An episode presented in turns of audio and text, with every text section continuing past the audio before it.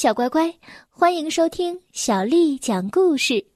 我是杨涵姐姐，今天杨涵姐姐继续为你带来好听的故事。今天杨涵姐姐要为小朋友们讲的是《我爱阅读》丛书当中的故事。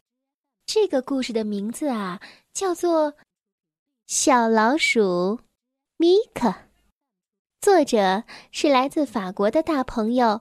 安娜·玛丽·查布顿，还有法国的西耶尔·古尔敦，是由张哥为我们翻译的。这本书是由湖北长江出版社为我们出版的。小老鼠米卡，小老鼠米克走了，他离开了家。他所有的家人都在捕鼠夹那里消失了。米克非常伤心的离开了家。他在乡间小跑着，寻找着一个藏身的地方。在一个大垃圾堆上，有一只皮鞋，那是一只没有鞋带的棕色皮鞋。米克叫道：“哦，太棒了，太棒了！我一直希望能住在一只坚固的、暖和的皮鞋里，这样就不怕下雨和刮风了。”就在米克想要爬进去的时候，蜗牛马里克从里面爬了出来，对米克说道。哦，请问您有什么事儿吗？嗯，没什么，没什么，我我只是路过。说完，米克就继续上路了。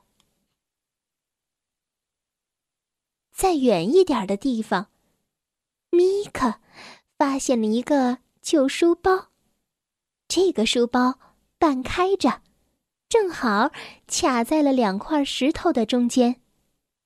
米克想到：“啊，这太实用了！我可以时不时的打开书包透透气。呵呵，太棒了！一楼还有两个大门呢。”米克走近前去，想要仔细的瞧一瞧。哎呀，里面居然住着一只扎人的刺猬！刺猬吼道：“进来之前要敲门。”“嗯，好的，好的。”米可毫不犹豫的离开了。他一边走一边想：“嗯，没有空余的鞋子，也没有空余的书包。”米卡又来到了一个地方，这是一个很有趣的地方，到处都是空罐头。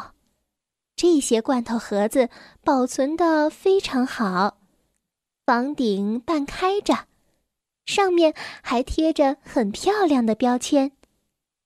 米克嚷嚷道：“哦，我来看看，我来看看。”他试了好几次，但是。那些沙丁鱼罐头实在是太小了，而那个牛奶罐头又会粘住它的皮毛和爪子。豆角罐头的底又太滑了，米可说道：“哦，见鬼！这些罐头太让人伤心了，而且如果在里面唱歌，都会有回声。”这简直会让人的脑袋炸掉！米克继续上路了。哦，他来到了一个很神奇的地方，有很多很多神奇的东西。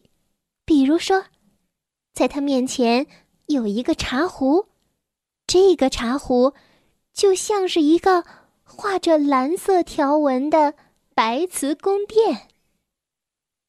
茶壶的把手碎掉了，壶嘴还有一个缺口，但是啊，这只茶壶很漂亮，就像一个皇后的宫殿一样漂亮。米可走近一看，从壶嘴里冒出了一阵烟。啊，是蔬菜汤的香味儿。米可叹了口气。这时，壶盖打开来了，一只小老鼠探出头来。“嘿，你好啊，我的朋友，你不高兴吗？”“嗯，是的，一点都不高兴。我在找一个住的地方，但是所有地方都有人住了。唉。”我绝望了，小老鼠说道：“去试试茶杯吧，那里有很多的茶杯，还有一些啊，保存的很好呢。”茶壶盖儿啪啦一声合上了，小老鼠又回到了它的茶壶里。茶杯，茶杯。有谁愿意住在茶杯里呢？这只住在茶壶里的老鼠简直就是疯了。一个装满了雨水的茶杯，只够米克在里面洗个澡。于是，我们的主人公米克就在茶杯里洗了个澡。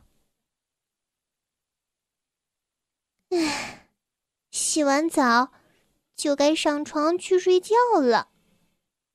哦，床，可是床在哪里呢？米克迷路了，他在大街上迷路了。米克绝望了，他边用叶子擦着毛皮，边哭泣着。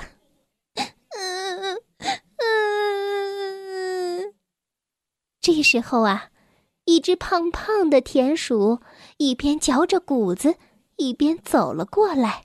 “呃嘿，你好呀，小姑娘！不哭的话，你会更漂亮。哎，你能告诉我发生了什么事吗？”于是，米可向他讲述了鞋子、书包、罐头、茶壶和茶杯的故事。米可喊道：“我不知道自己该住在哪里，我觉得我要死在沟里了。”田鼠笑道：“呵呵，你个小笨蛋！果然，城市里的老鼠都是贵族老鼠。你看看，你看看你的爪子，再看看你的牙齿。”呵呵呵，米可问道。嗯嗯，怎么了？为什么要看我的爪子和牙齿呢？田鼠没有回答，它直接开始打洞，它挖呀啃呀，挖呀啃呀，最后，它消失在了一个洞里。米克惊慌的喊道：“嗯，你去哪儿了？你在做什么？”从洞的最深处，传来了田鼠的回答声：“哎，你在下面看看，客厅、餐厅、卧室就在你住的地方，在新鲜又芳香的树根之间。嘿，你明白了吗？你的房子就在自己的牙齿和爪子里。”小姑娘，收音机前可爱的小朋友们，小老鼠米可的故事就为你讲到这儿了。我要问你一个问题：你知道一间真正属于老鼠的房子是什么样子的吗？快来告诉我吧！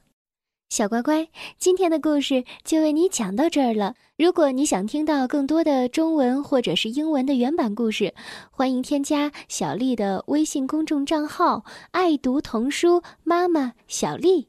接下来又到了我们读诗的时间了。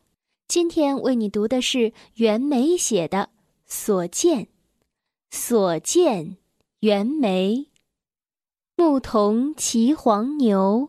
歌声振林樾，意欲捕鸣蝉，忽然闭口立。所见，袁枚。牧童骑黄牛，歌声振林樾，意欲捕鸣蝉，忽然闭口立。所见，袁枚。牧童骑黄牛，歌声振林樾，意欲捕鸣蝉，忽然闭口立。